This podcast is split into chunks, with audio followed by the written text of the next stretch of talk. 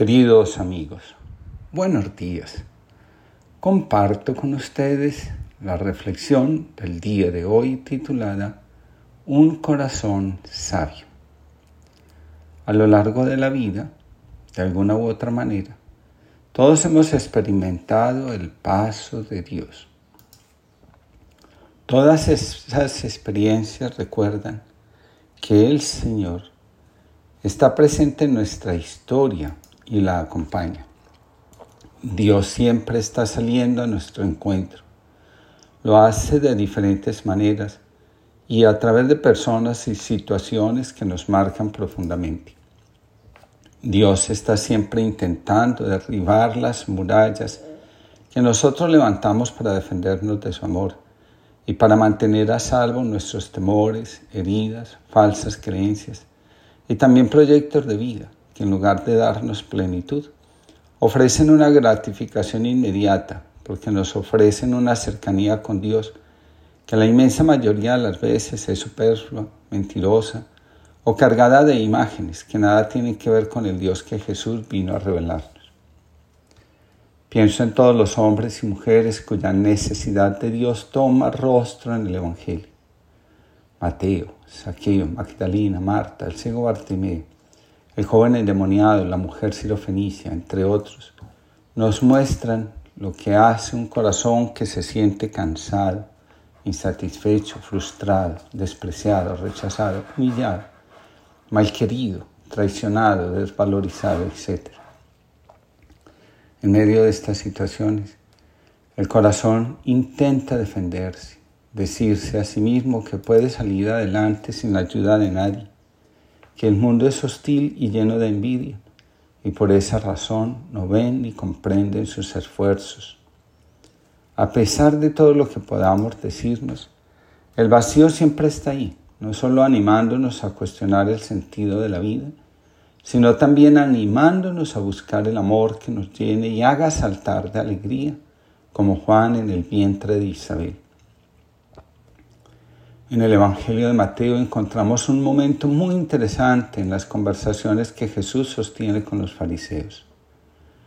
Estos últimos son personas que buscan la sabiduría estudiando la escritura, la ley y los profetas. Para ellos, los verdaderos sabios son personas que tienen el poder de hacer milagros. Los fariseos le piden a Jesús un milagro como el signo que permita creer que Él es el enviado de Dios. La respuesta de Jesús es la siguiente. La verdadera sabiduría, el signo que revela la presencia de Dios en un ser humano y la conexión de éste con Dios, está manifestada en Jonás. Pues bien, Jonás es un hombre llamado por Dios para ser profeta. Él se resiste y toma un camino contrario a su destino. En medio del viaje es arrojado al mar, símbolo del inconsciente y del vientre materno, donde es devorado por un pez.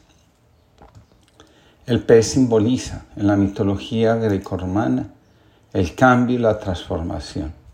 Por esa razón, es adoptada en el cristianismo como el símbolo que anuncia a Cristo resucitado. Sin vida interior es imposible la transformación. Había una vez un hermoso jardín en algún lugar que podría ser cualquier lugar, en algún tiempo que podría ser cualquier tiempo en el que se cultivaban manzanos, naranjas, perales y bellísimos rosales, todos ellos satisfechos y felices. Todo era alegría en el jardín, excepto por un solo árbol profundamente triste. El pobre tenía un problema, no sabía quién era. No sé quién soy, se lamentaba. Lo que te falta es concentración, le decía el manzano. Si realmente lo intentas podrás tener deliciosas manzanas. ¿Ves qué fácil es? Mírame a mí cómo las produzco. No lo escuches, exigía el rosal. Es más sencillo tener rosas y ves qué bellas son. Y el árbol desesperado intentaba todo lo que le sugerían y como no lograba ser como los demás, se sentía cada vez más frustrado. Un día llegó hasta el jardín el búho, la mar sabia de las aves, y al ver la desesperación del árbol le exclamó, no te preocupes, tu problema no es tan grave, es el mismo de muchísimos seres sobre la tierra. Es tu enfoque lo que te hace sufrir. No dediques tu vida a ser como los demás quieren que seas. Sé tú mismo. Conócete a ti mismo y para lograrlo escucha tu voz interior. Dicho esto, el búho desapareció. Mi voz interior, ser yo mismo, conocerme, si yo supiera quién soy. Se preguntaba el árbol desesperado. Cuando de pronto comprendió, cerró los ojos y dejó de oír los sonidos de alrededor y sus propios pensamientos, y por fin pudo escuchar. Tú nunca en la vida darás manzanas porque no eres un manzano. Tampoco florecerás cada primavera porque no eres un rosal. Tú eres un roble. Dios te construyó para que crezcas grande y majestuoso. Tu destino es crecer grande y majestuoso, dar nido a las aves, sombra a los viajeros y belleza al paisaje. Esta es la misión que Él te dio. Para eso estás en este mundo. Cúmplelo. El árbol se sintió fuerte y seguro de sí mismo. Se dispuso a hacer todo aquello para lo que había sido creado. Así, comenzó a reconocer quién estaba haciendo en este mundo. Una oferta valiosa. Siendo quien era, lo admiraron y respetaron todos. Y solo entonces el roble comenzó a conocer la posibilidad de convivir en bienestar. El jardín fue completamente feliz, cada cual celebrándose a sí mismo. Después de permanecer en el vientre del pez tres días, Jonás fue vomitado en la playa de Nínive donde vivió siendo él, haciendo aquello para lo que había sido llamado en sintonía con su destino. Jesús añade, la verdadera sabiduría consiste en saber quiénes somos, a qué estamos destinados y vivir en consonancia con nuestro ser profundo. La verdadera transformación es el resultado de la conexión con el corazón, con lo que llevamos en nuestro interior, porque ahí es donde reside la imagen de lo que Dios realmente desea y espera de nosotros. De ahí que sin vida interior la transformación y la vida según Dios y el destino resulten algo casi imposible de realizar. En este momento, el color rosa está de moda gracias a la proyección de la película Barbie. De alguna manera u otra, todos estamos atrapados en la ilusión. Si lo deseas, lo puedes tener. Solo basta con que lo sueñes, lo proyectes, lo imagines y con toda certeza lo atraerás. Muchos van detrás de ese sueño rosa. Al respecto, escribe Almudena Colorado. Sí, nadie escapa del paso del mundo de color rosa, del brilli brilli, donde todo lo puede ser y tener, al mundo real, donde todo lo que quiere ser no siempre depende de una, o no siempre es posible, o no siempre es conveniente. Y esa transición es muy importante hacerla bien y acompañarla bien. La vida real es hermosa, insuperable, poderosa, pero como real que es, no es condenada ni lo bueno ni lo malo. Tiene sus matices, sus aristas. No siempre se puede entrar en la carrera que uno quiere. No siempre el hecho de que encuentres a tu quien hace que las relaciones sean fáciles. No siempre se puede estar bien con todo el mundo. No siempre aciertas en la elección. No siempre todo es perfecto. El fracaso existe, el dolor existe. Existen las lágrimas, las inseguridades y los miedos. La vida real es en tres dimensiones y no plana.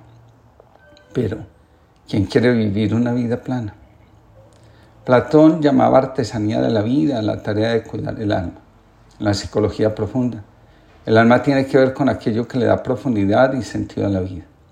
También está relacionada con aquel deseo de verdad y de plenitud que hay algunas veces escondido en el corazón para que el alma, la vida fluya, no solo hay que saber darle orden al mundo interior, también hay que ser conscientes de qué es lo que estamos poniendo en el centro de la vida.